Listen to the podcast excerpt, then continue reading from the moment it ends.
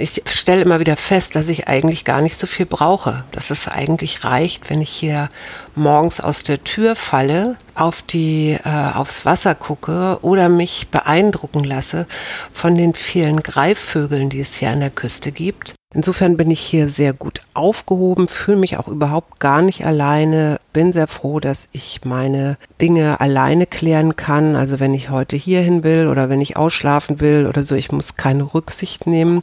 Das fühlt sich ziemlich gut an bin ich eigentlich als, naja, wenn auch kleine öffentliche Stimme moralisch, gesellschaftlich verpflichtet, mein Land vor den Dummen, vor den Rechten zu verteidigen? Darf ich mich in Zukunft eigentlich aus Deutschland verabschieden oder habe ich da noch eine Pflicht zu erfüllen? Herzlich willkommen zum Mutmach-Podcast von Funke mit Suse, Paul und Hajo Schumacher. Heute ist Mutmach-Freitag und da kümmern wir uns um ein Thema, das uns gerade beschäftigt. Euch hoffentlich auch. Der Mutmach-Podcast auf iTunes, Spotify und überall, wo es Podcasts gibt. Abonniert uns gerne. Das ist für euch kostenlos, aber für uns ein Kompliment, das Mut macht. Und jetzt geht's los. Hallo und herzlich willkommen. Hier sind wir, beziehungsweise ich, die Mutmacherin. Und ich begrüße euch recht herzlich zum Kettensägen Solo Nummer 8. Was ist passiert? Hajo und ich haben uns eine kleine Auszeit voneinander gegönnt, weil wir doch tatsächlich nach über 32 Jahren Zusammenlebens es nicht mehr gewohnt sind, wirklich 24 Stunden zusammen zu sein. Und das hat zu einer ganzen Ecke von Verwerfungen geführt und dann haben wir uns gesagt, bevor wir uns jetzt hier die Köpfe einhauen, das Tiny House war noch nicht der Ort, aber jetzt so ähm, Santiago, da ging es dann doch ein bisschen rund. Dann trennen wir uns mal für eine Weile und ich habe ja noch nicht verraten, wo ich überhaupt bin. Hayo ist in der Wüste, da ist er vielleicht auch ganz gut aufgehoben. Ich habe einen anderen Ort gesucht und gewählt und das spiele ich euch jetzt mal vor. Wo bin ich wohl?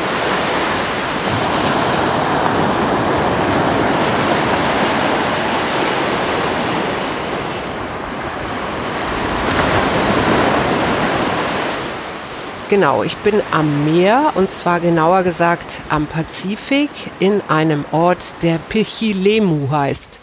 Pichilemu ist aus der Mapuche-Sprache, also der Indigenen hier in Chile. Und das heißt so viel wie kleiner Wald. Das habe ich aber erst hinterher erfahren, dass das tatsächlich ja irgendwie auch zu mir passt mit dem kleinen Wald. Und gleichzeitig ist Pichilemu ein absolutes Surferparadies. Hier kommen also nicht nur Menschen hin, die gerne surfen lernen wollen, sondern auch wirkliche echte Wellenreiter, die sich international messen und hier trainieren auf internationalen, nationalen Wettbewerben. Und das ist auch wirklich toll hier, weil hier sind teilweise acht Meter hohe Wellen. Gleichzeitig ist es äh, ein ja, doch spezieller Ort, auch weil der Pazifik so speziell ist. Der verhält sich nämlich anders als die anderen Meere oder der Atlantik.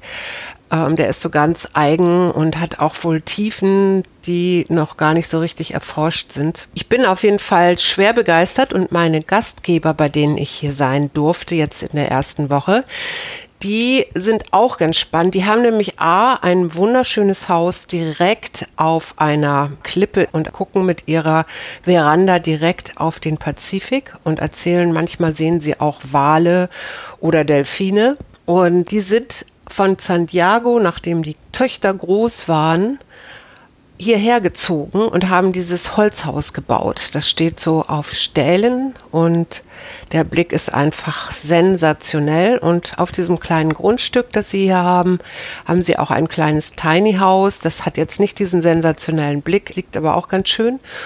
Und da bin ich für eine Woche untergebracht.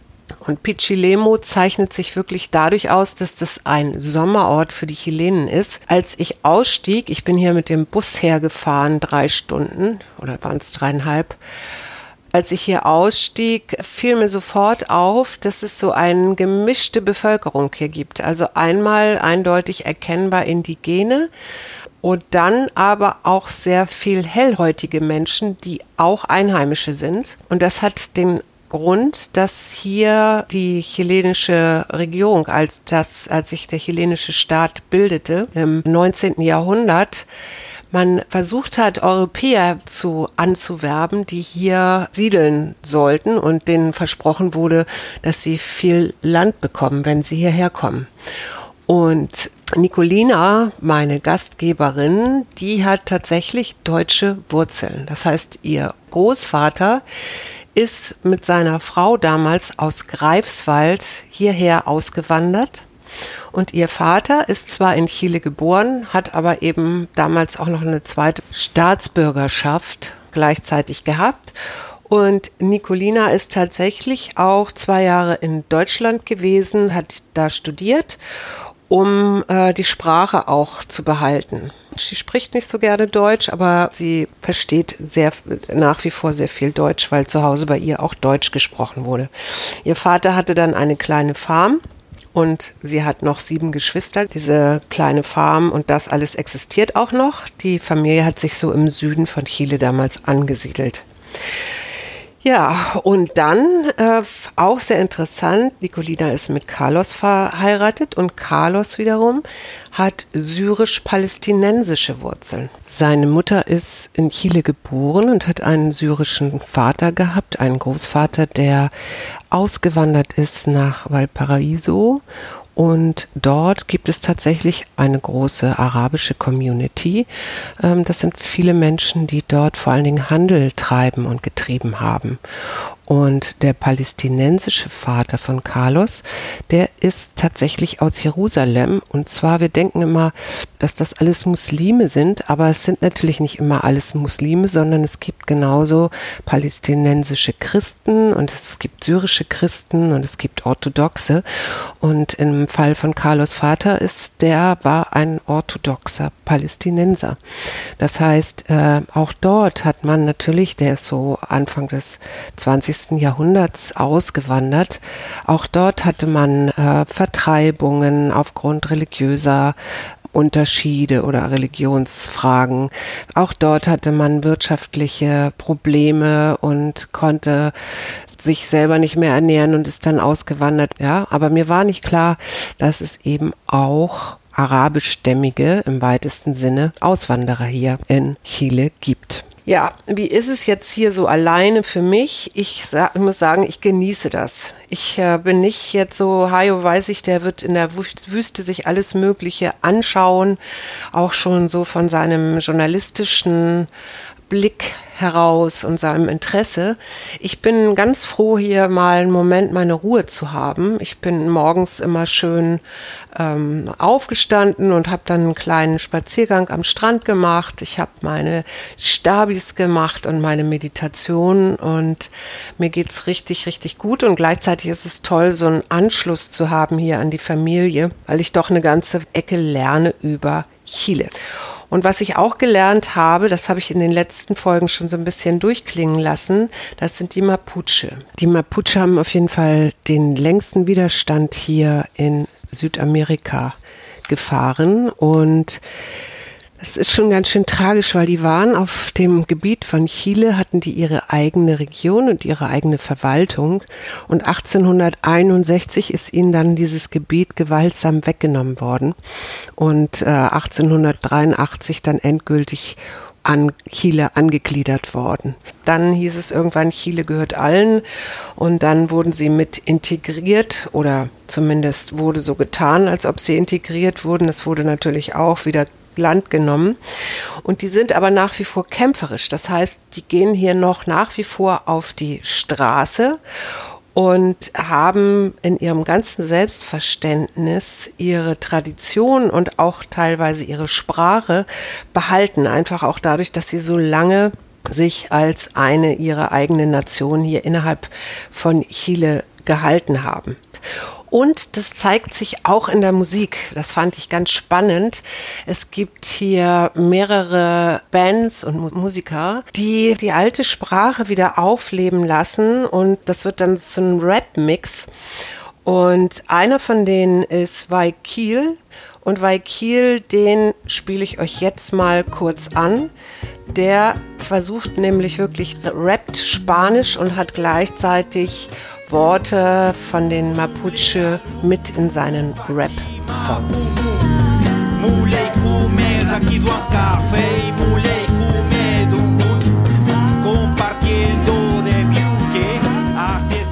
Ja, und wie geht es mir so insgesamt? Es ist einfach was anderes, wenn man selber mal nur an sich denken tut.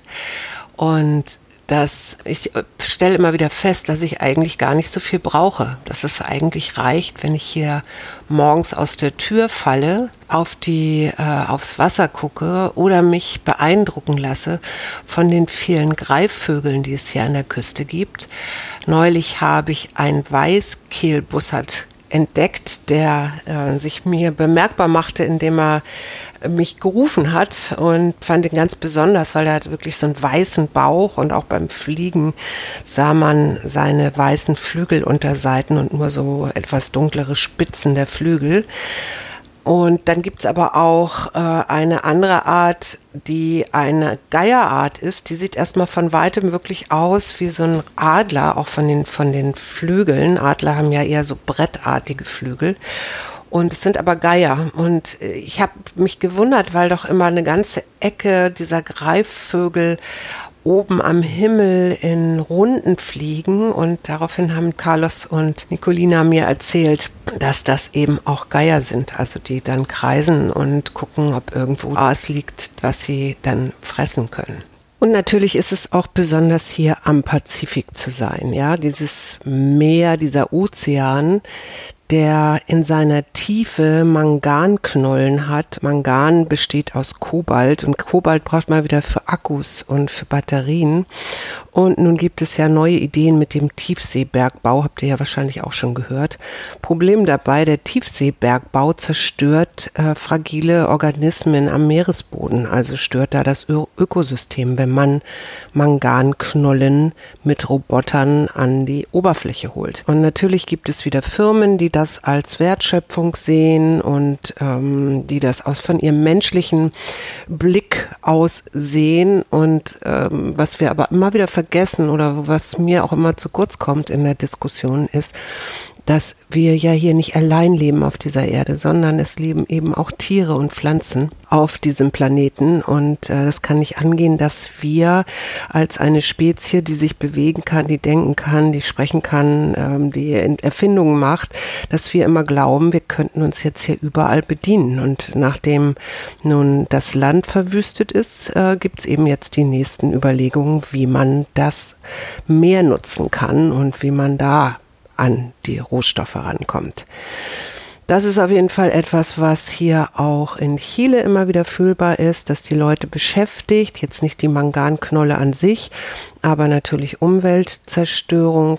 Hayo hat ja schon von dem chilenischen Präsidenten Gabriel Bubic erzählt, der sich eben auch für Ökologie stark macht. Und ich bin gespannt, wie er da diesen Spagat mit wirtschaftlichen Interessen und ökologischen Interessen hinbekommt. Für mich ist es interessant, weil neulich, als ich einkaufen war, eine Patrouille von eindeutig städtischem Personal die Runde machte und die Shop Shopbesitzer befragt hat, äh, ob sie Plastiktüten verkaufen, weil das ist nämlich unter Strafe verboten. Und das sieht man hier auch am Strand. Am Strand ist sehr, sehr wenig Plastik. Ich kenne das aus ganz anderen Ecken, wie in Asien, in Myanmar und so, wo das Plastik wirklich überall in den Korallenriffen hängt und auf am Strand, der Strand aus Plastikflaschen und Tüten besteht. Hier in Chile anders, da achten sie schon sehr drauf. Ja, und dann werde ich immer wieder auch meinem Anspruch gerecht. Ich wollte ja hier, um vor allen Dingen Begegnungen mit Menschen zu haben und die habe ich sehr viel. Und es ist echt wunderschön, neue Menschen kennenzulernen und gleichzeitig aber auch festzustellen, dass man doch, wahrscheinlich weil ich mich auch immer nur in Filterblasen bewege, kann alles gut sein, aber dass man doch immer wieder ähnlich denkt, egal in welcher Region und in welcher Ecke man auf der Welt ist und auf die Welt schaut. Und das ist, finde ich, unglaublich beruhigend und berührend, dass es so viele wirklich gute, nette, hilfsbereite Menschen gibt. Insofern bin ich hier sehr gut aufgehoben, fühle mich auch überhaupt gar nicht alleine, bin sehr froh, dass ich meine Dinge alleine klären kann. Also wenn ich heute hierhin will oder wenn ich ausschlafen will oder so, ich muss keine Rücksicht nehmen. Das fühlt sich ziemlich gut an. Hajo hat mir ja in der letzten Folge gesagt, endlich könnte ich mal meine Autonomie ausleben. Ich glaube, das tue ich schon eine Weile, aber natürlich jetzt ist es noch mal sehr viel klarer und auch fühlbar. Und ich kann nur jedem Paar, das schon ganz lange zusammen ist, die Empfehlung geben, macht mal getrennt Urlaub. Das ist schon was Tolles. Ich bin auf jeden Fall sehr gespannt, was Hajo mir alles erzählen wird aus seinem Wüstenabenteuer. Ich habe hier eher ein ruhiges Abenteuer, aber mit ganz viel kleinen Entdeckungen am Strand, tollen Begegnungen mit Menschen und es gibt hier unglaublich viele Eukalyptuswälder. Ja, das, was bei uns der Kiefernforst ist, ist hier der Eukalyptusforst.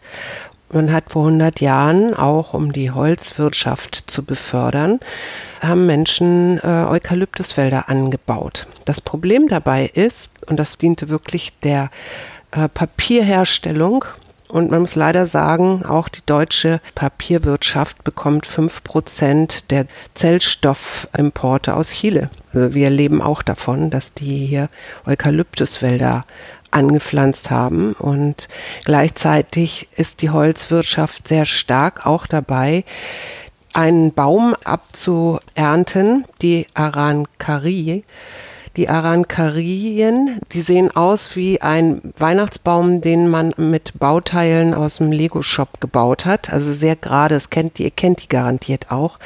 Manche nennen sie auch den Monkey Puzzle Tree. Und es gibt fossile Pfunde, die so um 90 Millionen Jahre alt sind. Und danach sieht es so aus, dass das tatsächlich die ältesten Baumfamilien der Welt sind.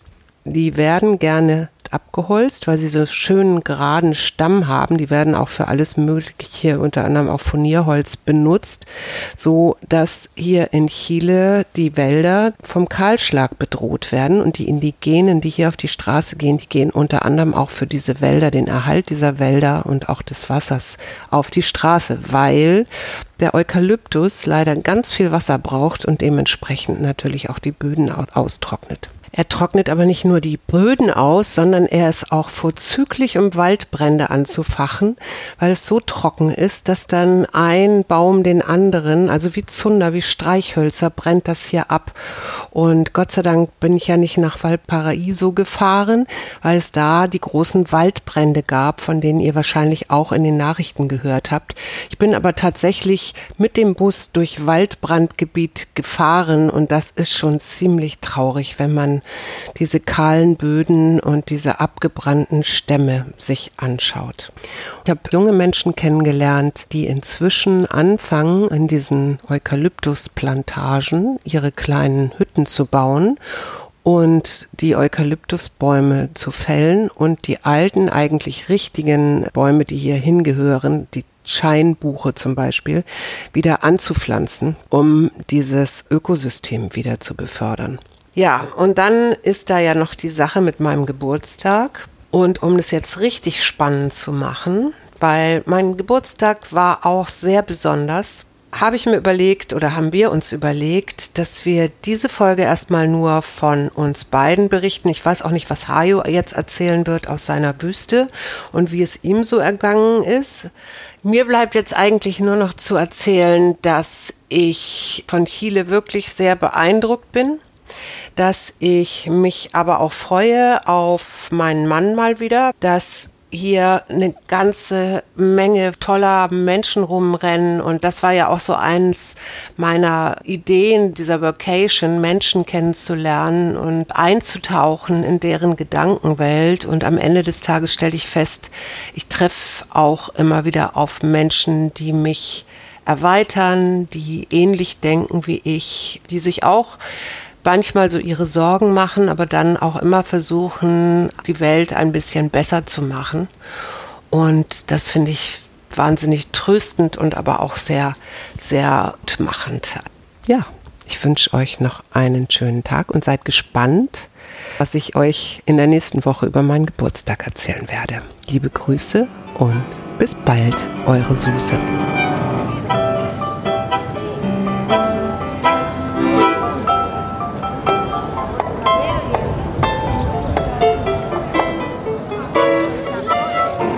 So, hallo und herzlich willkommen zum Mutmach-Podcast von Funke, der Kettensägentango. Ich schließe gerade boing, ein kleines Rolltor und begebe mich auf meinen Morgenspaziergang. Ja, herzlich willkommen. Das ist wahrscheinlich das erste Solo, was wir in über 100, über 700 Folgen machen. Suse hat ihr es ja schon geliefert. Und wir, Suse und ich, werden beide in diesem Jahr, sogar in den nächsten Wochen und Monaten 60 und überlegen uns gerade mal ein bisschen, das Nest ist leer. Wir haben vielleicht noch 10, vielleicht noch 15 gute Jahre, in denen wir mobil sind, in denen wir gesund sind. Wie gestalten wir das eigentlich? Weil wir sind ja jetzt frei, wir können ja überall hin, wir können reisen, wir müssen noch nicht mal alles zusammen machen, wir sind nicht an die Schulferien gebunden.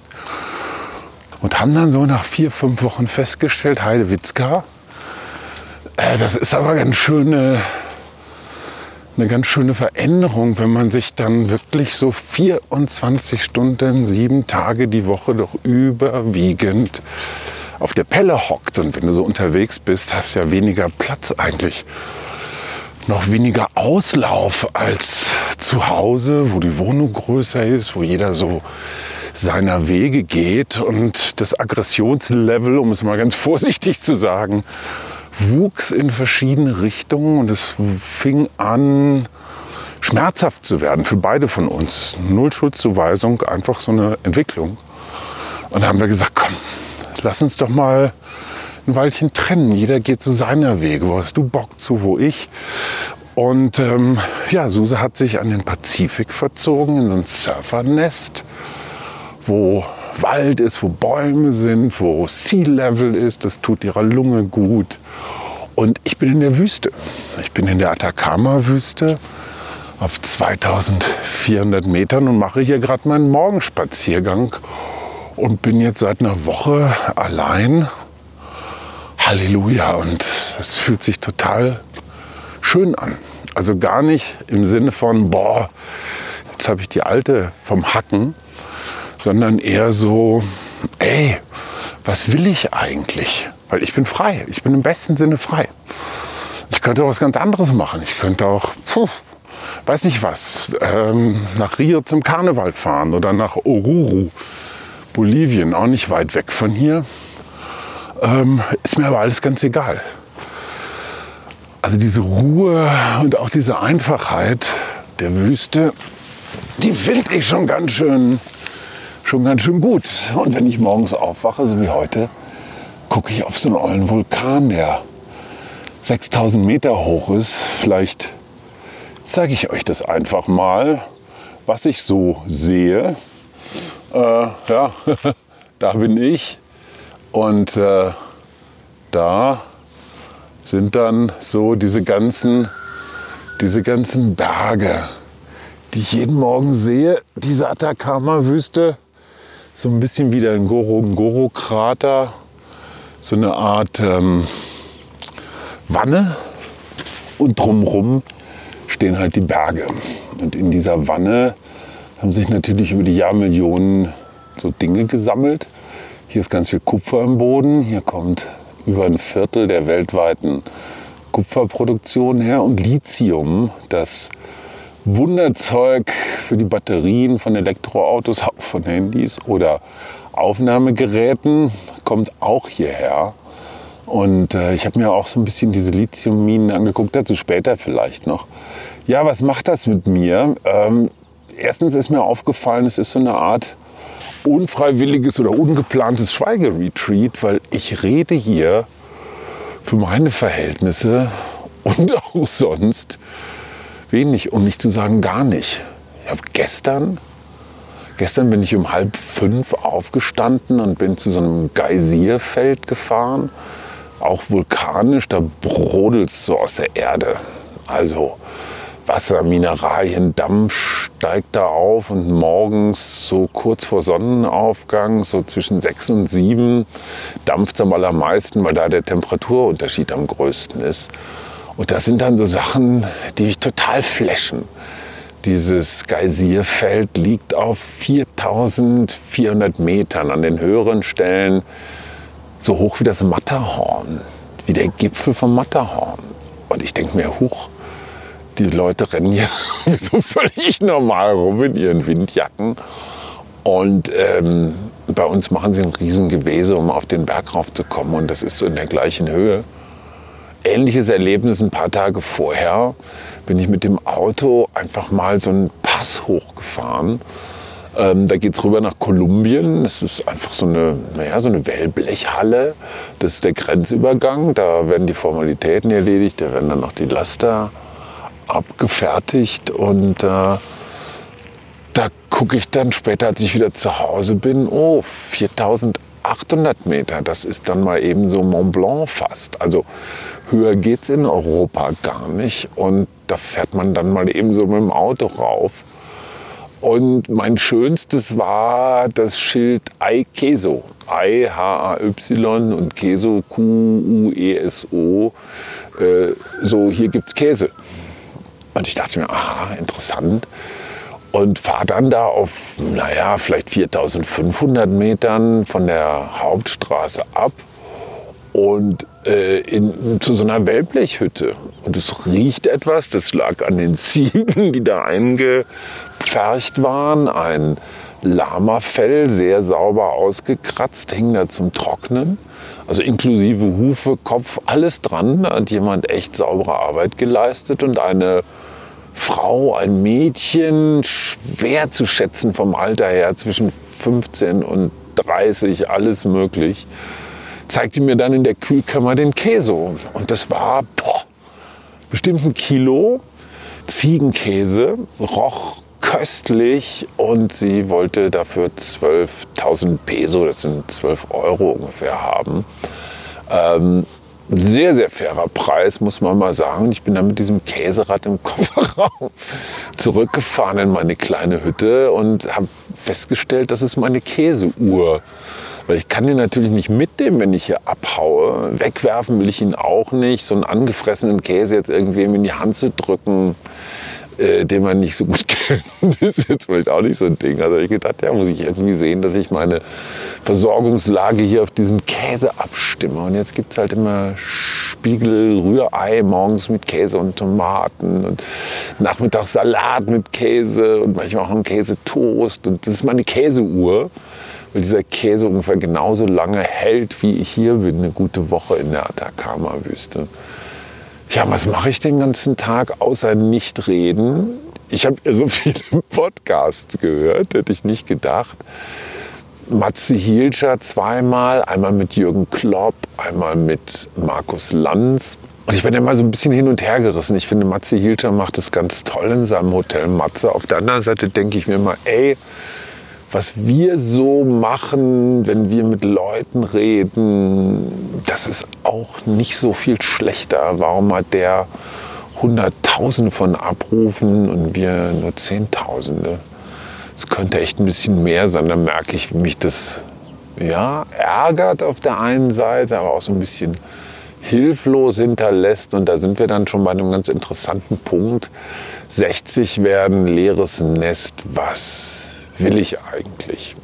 Und das war ja einer der Gründe, warum wir losgefahren sind, Suse und ich, einfach mal Sachen ausprobieren, weil in der Theorie, also zu Hause auf dem Sofa sitzen oder vorm Bildschirm und zu sagen, naja, könnte man mal oder sollte man mal, das ist alles Quatsch. Äh, ausprobieren, machen, wie ist es wirklich? Und diese Erfahrung, dass man sich nach vier, fünf, sechs Wochen echt auf den Senkel geht, wenn es zu eng ist, ähm, das ist vielleicht gar keine Schwäche unserer Beziehung, sondern das würde mit unserer über 30-jährigen Geschichte pff, vielleicht allen so oder so ähnlich gehen. Das heißt, den Vorwurf jetzt gar nicht in der Beziehung zu suchen, sondern einfach in der Konstellation.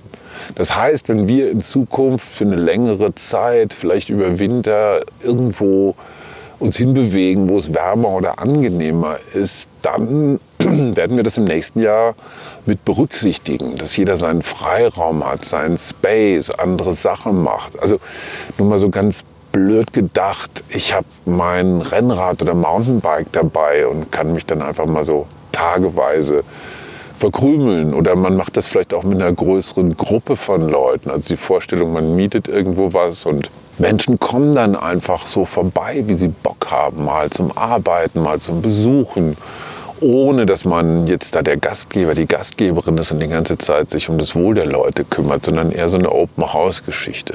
Ich merke, wie dieser Open-House-Gedanke, dieser Gruppengedanke mich durchaus anspricht. Tja, wo weitermachen? Vielleicht Tagesablauf, ganz praktisch. Heute Morgen mh, hm, 5 Uhr, vielleicht halb fünf so, erste Mal aufgewacht, so ganz, ganz vorsichtig kommt so die allererste Helligkeit. Du hast immer noch diesen gigantischen Sternenhimmel. Von meinem Bett aus gucke ich, es ist echt so super privilegiert. Von meinem Bett aus gucke ich auf diesen Vulkan und ich gucke dann natürlich immer morgens, ob er noch da ist. Hm. Ja, da ist mein Vulkan. Also ich gucke immer morgens, ist er noch da? Und wenn er noch da ist, dann bin ich immer ganz beruhigt. Es ist immer, immer ganz gut zu wissen, dass der Vulkan noch da ist. Dann steht die Welt.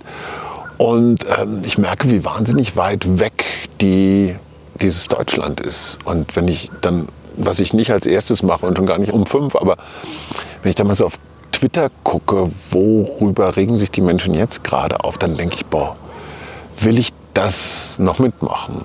Und eigentlich will ich es nicht. Auf der anderen Seite habe ich irgendwelche 25.000, 26.000 Follower, die natürlich auch nicht alle angespielt werden, weil Elon Musk ja möchte, dass ich ein Jahresabo abschließe. Äh, und ich merke, ich habe keinen Bock für Elon Musk zu arbeiten äh, und dafür auch noch zu bezahlen. Ich merke, dass mir die Debatten, die da geführt werden, wo da ganz viele nette, tolle, liebe Menschen sind, aber dass sie mich langweilen, anstrengen, unterfordern und ich gehe mit schlechterer Laune raus, als ich reingegangen bin. Und ich glaube, das ist eigentlich das Kriterium. Und dann sagt natürlich wieder der Selbstständige, sagt, ey, bist du bescheuert? 26.000, die kannst du da jetzt nicht einfach so... Doch, kann ich vielleicht, habe ich bei Facebook auch gemacht. Und es ist gar nicht schlimm. Und äh, das ist so ein Thema, befreien, befreien wovon? Weil wir sind ja alle in dieser paradoxen Situation, so eigentlich haben wir wahnsinnig viel Zeit, aber wenn wir dann mal so auf unsere Tages-, Wochen-, Monatsnutzung des Smartphones gucken, wissen wir auch, warum wir total wenig Zeit haben. Und äh, das kriegt man nur, oder ich kriege das nur für mich wieder in Ordnung, indem ich mich ganz aktiv irgendwo abmelde. Zu sagen, boah, das muss jetzt weniger oder man muss da mal ein bisschen detoxen oder eine Twitter-Diät machen oder so. Nee, funktioniert bei mir nicht.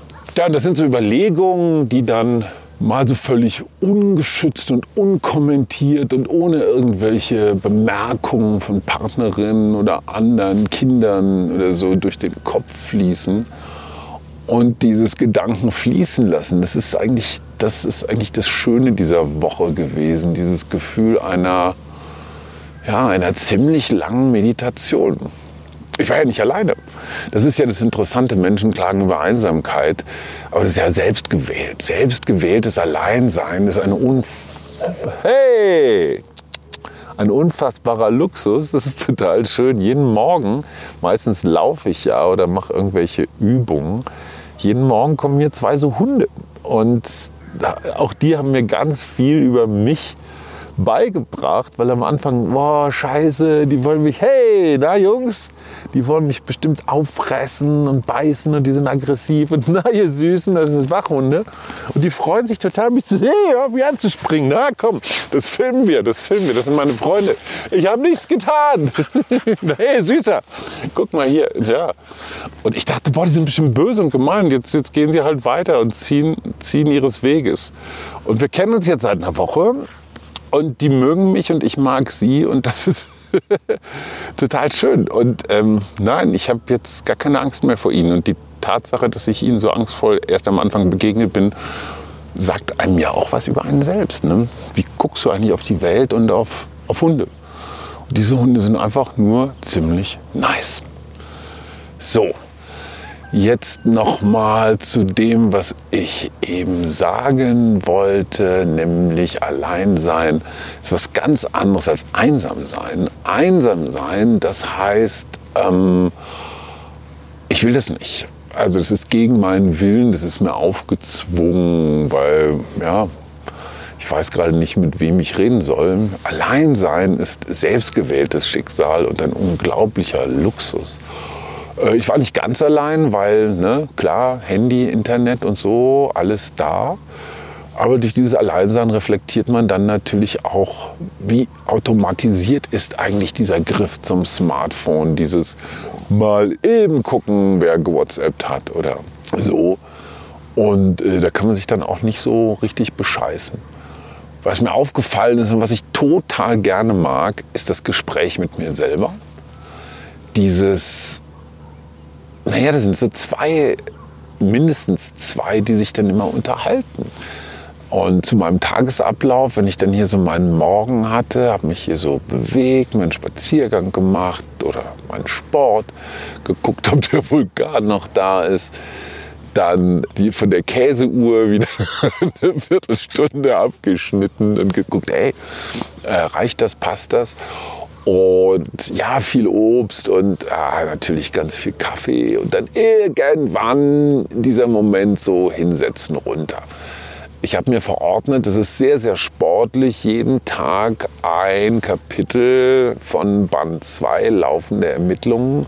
Achilles, lieber Michael, ich liebe dich, du hast wieder einen, einen wunderbaren Plot äh, na gut, den haben wir zusammen gebastelt, aber wir haben so eine interessante Art zu arbeiten. Also wir überlegen uns eine Story. Wir wissen, dass unser Krimi immer 42 ähm, Kapitel hat, weil ne, der Marathon hat ja 42 Kilometer und es ist ja ein Laufkrimi, ein Läuferkrimi, laufende Ermittlungen. Der Kommissar heißt Per Pedes. Alle Humanisten wissen um den Wert dieses unfassbaren Wortspiels. Und äh, wenn wir den Plot dann so zusammen gebastelt haben, Michael als sehr, sehr erfahrener, sicherer Drehbuchautor portioniert das dann so ähm, in, in 42, naja, Häppchen. Und ich wiederum mache dann aus 42 Häppchen 42 richtig gute Kapitel. Das heißt, ich bin so der Detailversessene und ähm, Michael macht so die groben, stabilen, ähm, der, der, ja, der zieht so die, die Leisten, die, die Wände, die Säulen da rein und, und ich graviere die dann. Und das ist eine tolle Art zu arbeiten. Und von den 42 Kapiteln habe ich mir für diese Woche vorgenommen, jeden Tag eins zu schreiben. Das ist dann die klassische 80-Prozent-Regel. 80 Prozent heißt, ich mache jetzt nicht jeden Schreibfehler raus, nicht alles, was ich sehe, was noch ein bisschen holpert, mache ich jetzt gleich gerade, weil das dann auch eine Menge Zeit kostet, diese Feinarbeit. Und 80 Prozent heißt so, klassisch Pareto, da steht erstmal was, das ist auch schon ganz schön gut. Und ähm, oh, da kommen mehr Hunde, ja, die kennen mich noch nicht, aber die haben auch ihr Herrchen dabei. Ich versuche mal zu winken, einen schönen guten Morgen. Nee, funktioniert nicht. Ja, das ist ja so eine Art, wie soll man das sagen, so ein Neubaugebiet. Ähm, hier stehen ganz viele kleine Hütten in, in großer Entfernung. Und äh, es hat alles diese lehmige Anmutung und Suse sagt ja, der Mensch kann am meisten Grüntöne unterscheiden. Ich glaube, diese Wüstenmenschen, die können am meisten diese Erd- und Ockertöne unterscheiden. Und dadurch, dass das Lehm ist, sind ja, die Mauern sind zum Teil so aus Blöcken, zum Teil aber auch einfach nur so gelähmt. Ähm, ja, wuff mich mal ruhig an. Ich habe keine Angst vor dir. Ich habe hier gelernt, ich muss vor Hundis keine. Die sind aber alle ganz schön alt schon. Ja, dazu eine kleine Anekdote zum Thema alt. Ich habe in dieser Woche zum ersten Mal einen Seniorenrabatt beim Eintritt bekommen ins Tal des Todes. Ohne, ohne mich zu fragen, wurde ich als über 60 eingeschätzt und habe statt 8000 Pesos, also 8 Euro, nur 3500 Peso Eintritt bezahlt, also weniger als die Hälfte. Ja, ich bin jetzt also Generation Seniorenteller, aber in diesem Fall habe ich Geld gespart, insofern finde ich das nicht so schlimm. Also, Tagesablauf und habe äh, wie heißt die? Ich glaube, hey, bell mich nicht an, sonst bell ich zurück. Wow. So, und ähm, es, es gibt diese Strategie, sich eine größere Aufgabe in kleinere Portionen zu unterteilen. Und genau das habe ich gemacht. Ich nehme mir dann fünf Zeitstunden tatsächlich und diese fünf Zeitstunden unterteile ich in so 40 plus 20, 45 plus 15. Jetzt nicht ganz sklavisch, aber ja, halt mich doch einigermaßen dran, stellen mir auch den Wecker. So diese 40 Minuten wirklich Kopf runter, ganz konzentriert in den Krimi rein. Keine Ablenkung, keine Mails zwischendrin, nicht mal eben kurz gucken, was ist dem Handy oder so, sondern wirklich. Und ich merke so, 40 Minuten sind für mich und meine Art zu arbeiten, zu denken, zu schreiben, eigentlich so die richtige Portion. So lange kann ich mich konzentrieren, so lange kann ich mich in eine, in eine Figur, in eine Szene reinbegeben, in eine Menschengeschichte bin hier immer noch so ein bisschen unter. Warum bellst du mich denn immer noch an? Ich mach doch gar nichts. Hey, aber wenn ich winke, winke, das schafft auch kein Vertrauen. Na gut, wir müssen noch mal ein bisschen connecten hier, Hundi. So, wo war ich stehen geblieben? 40 Minuten, genau. Und dann 15, 20 Minuten, ja, frei. Frei im Sinne von, machen ein paar Mails weg, guck mal, was bei, keine Ahnung, Spiel online ist oder äh, so bei Instagram. Und dann bimmelt der Wecker wieder, hol dir einen Kaffee, geh aufs Klo, beweg dich ein bisschen. So, und dann ne, bimmelim, der Handy, und dann weiß ich so die nächsten 40. Und wenn ich das drei, vier, fünf Stunden lang durchgemacht habe, dann bin ich wirklich zu was gekommen. Es erfordert Disziplin. Und ich stelle fest, erstens bringe ich diese Disziplin auf, weil ich zweitens weiß, dass es mir hinterher wahnsinnig gut geht. Dass ich das Gefühl habe, boah, da ist jetzt aber echt was weggeschafft. Und zwar in einer Art und Weise, die mich nicht überfordert. Ja, die fordert mich, diese vier, fünf mal 40, 45 Minuten. Naja, das ist halt, äh, sind zwei komplette Fußballspiele. Aber durch die Viertelstunde dazwischen auch immer wieder so ein bisschen aufgelockert. Das ist dann auch so wie so ein Griff. Ne? Also wenn ich 40 Minuten lang irgendwas ganz festhalte, dann kann ich dann so 20 Minuten, Viertelstunde lang so ah, die Finger so entspannen und ähm, das macht viel aus. Genau, und zum Programm gehört dann auch, dass ich jeden Tag etwas Schönes mache. Gestern bin ich auf das Geysirfeld gefahren, weit, weiter davor Ganz am Anfang war ich da auf dem Pass zum Käse kaufen.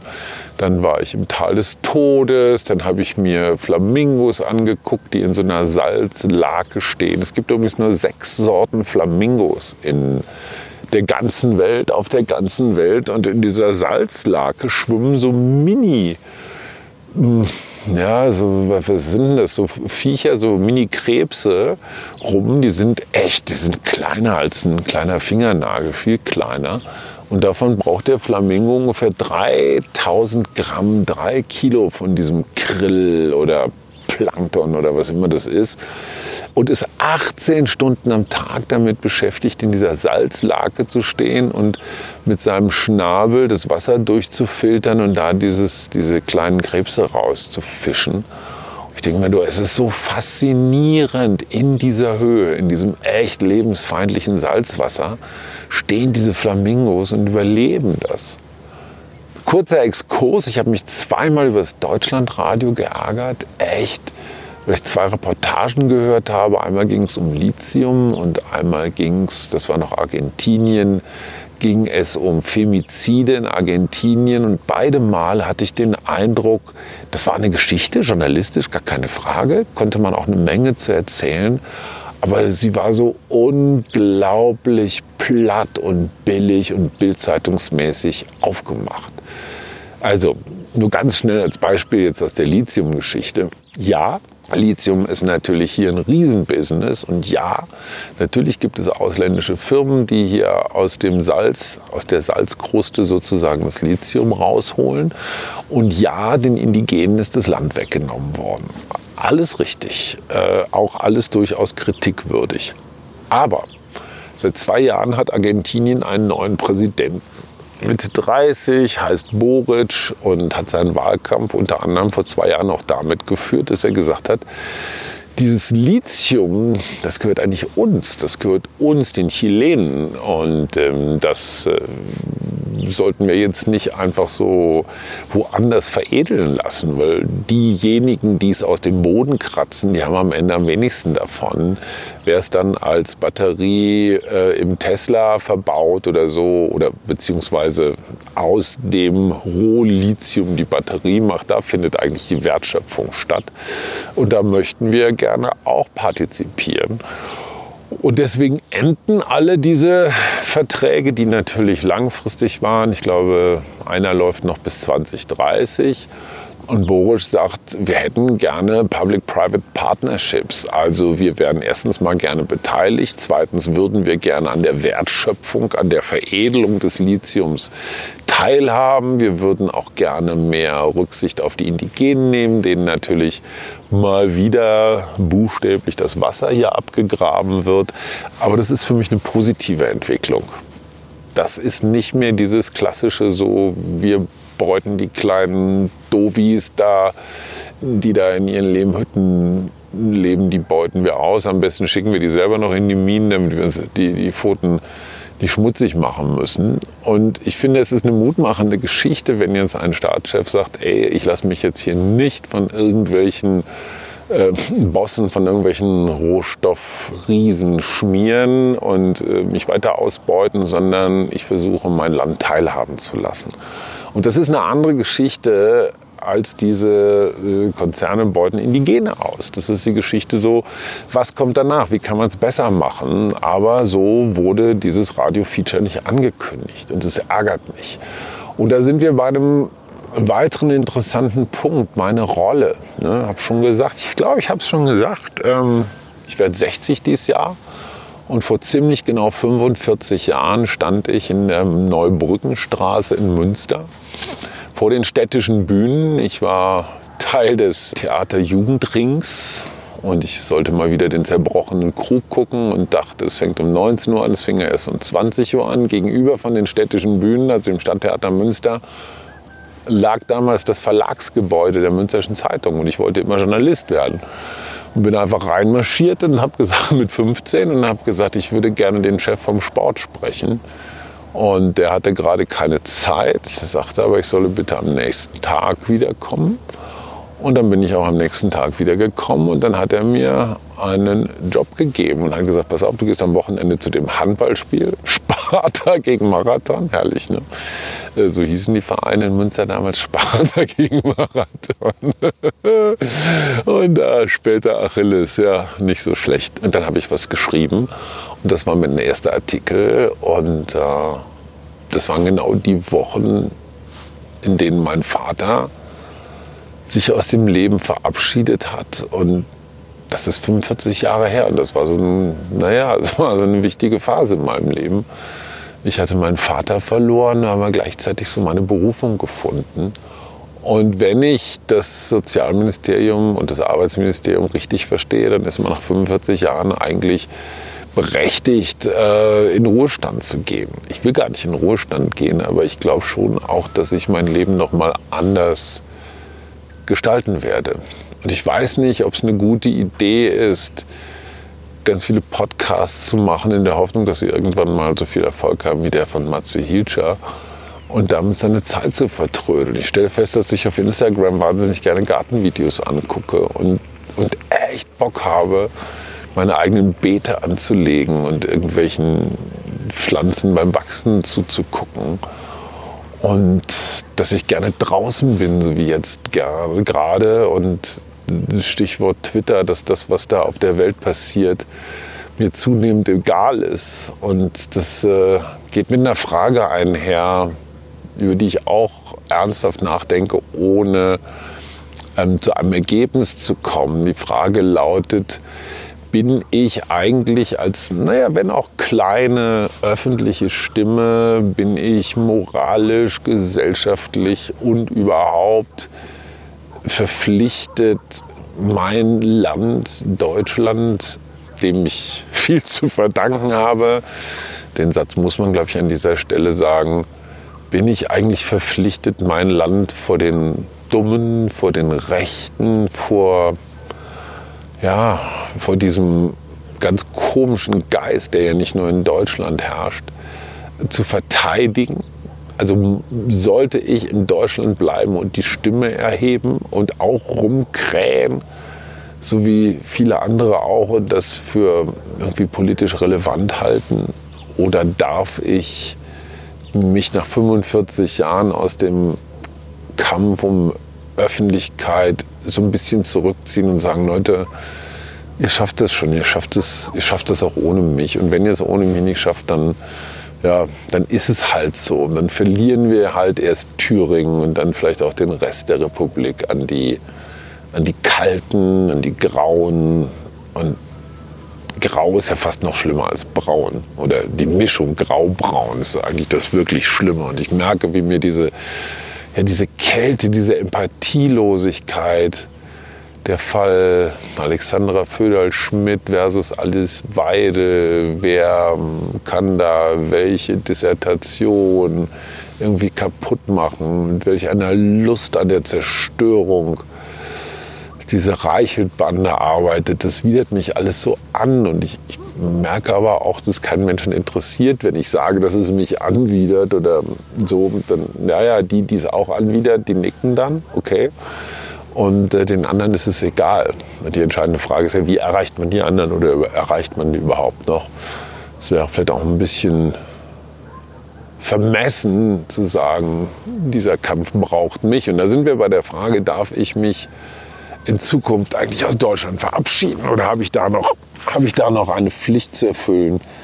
Und das treibt mich um. Werde ich mal mit meinen Jungs drüber reden, mit Paul auch im Podcast. Habe ich Angst vor Putin? Das ist vielleicht auch noch so ein Thema. Dieses äh, Tucker Carlson-Interview, äh, auch an, an Bizarrheiten nicht zu überbieten wie wenig man drauf haben muss, um ein Interview zu führen, das weltweit beachtet wird, das ist schon auch echt faszinierend. Ja, und da sind wir dann wieder bei so einer weiteren Frage, die ich in so Monologen mit mir selber versuche zu klären. Zum Beispiel die Frage, wie wichtig ist das für mich? Öffentlichkeit, Aufmerksamkeit, Resonanz, Likes, irgendwie sowas. Oder kann ich darauf verzichten und sagen, oh, weißt du was, ich mache jetzt einen Gartenblock oder einen Gemüseblock oder sowas. Und vielleicht tue ich damit der Welt mehr Gutes, als wenn ich mich jetzt als 123.000. Pappnase auch noch irgendeinem Gesetzesentwurf äußere, den ich im Zweifelsfall weder gelesen noch verstanden habe. So, eine Bilanz dieser einen Woche. Ich glaube, es hätte ruhig noch ein bisschen länger sein dürfen. Ich freue mich aber auch total auf Suse. Über Suse habe ich noch gar nicht geredet. Äh, aus einem ganz einfachen Grunde. Die spielt hier keine Rolle. Und das meine ich gar nicht böse, sondern das meine ich eher so augenhöhenmäßig, weil ich finde es fürchterlich oder ich fände es fürchterlich, wenn ich jetzt mein Alleinsein die ganze Zeit in so einem Dialog mit meiner Partnerin absolvieren würde. Immer so, hm, was würde sie dazu sagen oder was würden wir jetzt machen, wenn wir hier zusammen wären. Ich weiß, dass es ihr gut geht. Wir haben uns ein paar Mal ausgetauscht, gab auch ein paar Sachen zu besprechen, so ganz technischer Natur, Podcast und weiß nicht was. Und man hört und sieht ja, ob es dem anderen gut geht oder der anderen. Und es ging ihr gut. Und hey, alles dufte. Warum soll ich mir da jetzt noch irgendwelche großen Gedanken machen? Wenn sie nicht gut ginge, wenn sie krank wäre oder sich irgendwie unwohl fühlen würde oder unsicher oder Hilfe braucht, dann, dann wäre ich innerhalb von wenigen Stunden wäre ich bei ihr. Gar keine Frage. Aber solange ist eine große Frau. Und solange ich das Gefühl habe, alles ist okay, muss ich mir da auch keine großen Gedanken drüber machen. Und ich will auch gar nicht, dass sie sich große Gedanken über mich macht. Äh, wir wissen, dass wir einander vertrauen können und dass uns nichts Schlimmes passiert. Und wenn, dass wir dann auch die Größe haben, um Hilfe zu rufen. Und das tun wir alle gerade nicht. Und das ist gut. Also, ja, hätte vielleicht noch ein paar Tage länger dauern können. Vielleicht wiederholen wir das auch noch mal. Wir haben ja noch ein paar Wochen. Bin ich zu Ergebnissen gekommen, weiß ich nicht so. Ich habe auf jeden Fall das Gefühl von sortiert, sortierter sein, von Sortiertheit. Ich habe dieses unglaublich gute Gefühl, eine ganze Menge Strecke geschrieben zu haben. Ich meine, 6 von 42, das ist äh, nicht Lotto Toto, sondern das ist ein Siebtel unseres Krimis, den ich hier geschrieben habe. Wie gesagt, noch nicht fertig, aber zu 80 Prozent, da steht schon mal was. Ich bin sehr gespannt, was Michael dazu sagt. das ist auch immer so eine Lehrer-Schüler-Situation. So, wie findet er das, was ich geschrieben habe? Und, und, oh, und hoffentlich bin ich nicht in die falsche Richtung galoppiert. Und manchmal mache ich auch Dinge, die er gar nicht so vorgesehen hat. Und manchmal funktionieren sie und manchmal schimpft er mit mir. Aber es ist wirklich ein ganz großartiges Arbeiten. Und das ist auch so eine Erfahrung, die ich total schätze, diese Erfahrung, es gibt noch anderes Schreiben als journalistisches Schreiben. Und dieses Krimischreiben und sich Sachen ausdenken und da irgendwie so vor sich, guck mal, da sitze ich. Und da so vor sich hin quatschen äh, und, und blödeln und aber auch so ein bisschen dramatisch, ein bisschen Berlin erklären und so. Das, ist, das macht total viel. Und vor allen Dingen auch, was mir noch mehr Spaß macht, für die Insider so Sachen einzuarbeiten und zu gucken, so merken, merken es die Betroffenen oder so, ne? so kleine. Na gut, ich will nicht zu viel verraten. Also Bilanz, ganz, ganz toll. Bilanz 1, ich bin Wüstenmensch. Ich liebe Wüsten. Jordanien, Israel, die Wüste Tar früher zwischen Indien und Pakistan mit, den, mit der berittenen, kamelberittenen Kavallerie Amerika und seine Wüsten, Australien und seine Wüsten, äh, Marokko, Jordanien. Also es ist, ist schon toll. Und was mich fasziniert, ist die Größe, die Weite, äh, die scheinbare Totheit, die aber gar nicht tot ist, weil da ganz viel, ganz viel passiert, eben nur anders. Und natürlich das alte, alte Thema so Demut, es ist schon, das ist alles schon ganz schön groß und ganz schön hoch hier und wo wir fast ein Sauerstoffgerät brauchen, da wo ich den Käse gekauft habe, wo der Pass ist, Chile, Bolivien oder dieses Geysirfeld, das ist alles so in seiner ganzen Größe und Großartigkeit ganz normal hier. Und dann denkt man sich auch immer, ey, Menschlein, äh, was da jetzt in Deutschland, wem da jetzt wieder gerade ein Furz quer sitzt und ob Herr Krupalla jetzt aus der EU aussteigen will oder nicht, das ist, das ist dem Lauf der Welt so scheißegal wie nur irgendwas. Und vielleicht sollte es mir auch scheißegaler sein. Ja, und das Alter, das ist so das letzte Thema, aber das würde ich gerne mit Suse gemeinsam besprechen. Wir haben ja auch noch ein paar Folgen, so ein paar Fazitfolgen. Bin sehr stolz auf meine Kinder, die immer wieder Signale senden, dass es ihnen gut geht, egal ob in Buenos Aires oder in Berlin. Ich merke, dass ich da auch wieder mehr in den Austausch möchte. Paul, sollen wir eine Gärtnerei zusammen aufmachen? Hast du Bock drauf? Also ich schon ein bisschen. Ihr würdet auch einen großen Probenraum kriegen da für eure für eure Band. Na gut, also äh, genug geflaust. Ich habe jetzt hier noch 24 Stunden. Auch so eine Übung für mich, nicht im Kopf jetzt schon fast weg zu sein, so den Kofferraum schon, so den inneren Kofferraum schon aufzumachen und, und, und, da schon irgendwelche Taschen und Klamotten reinzuräumen, sondern diese 24 Stunden jetzt auch wirklich zu zu genießen als einen vollwertigen Hiersein-Tag. Ich weiß noch nicht ganz genau, womit ich mich heute belohne. Kann sein, dass ich mir ein paar Stunden Mountainbike leihe und damit noch mal ein paar Sachen abfahre, die ich in San Pedro, so heißt es übrigens, ähm, noch nicht gesehen habe.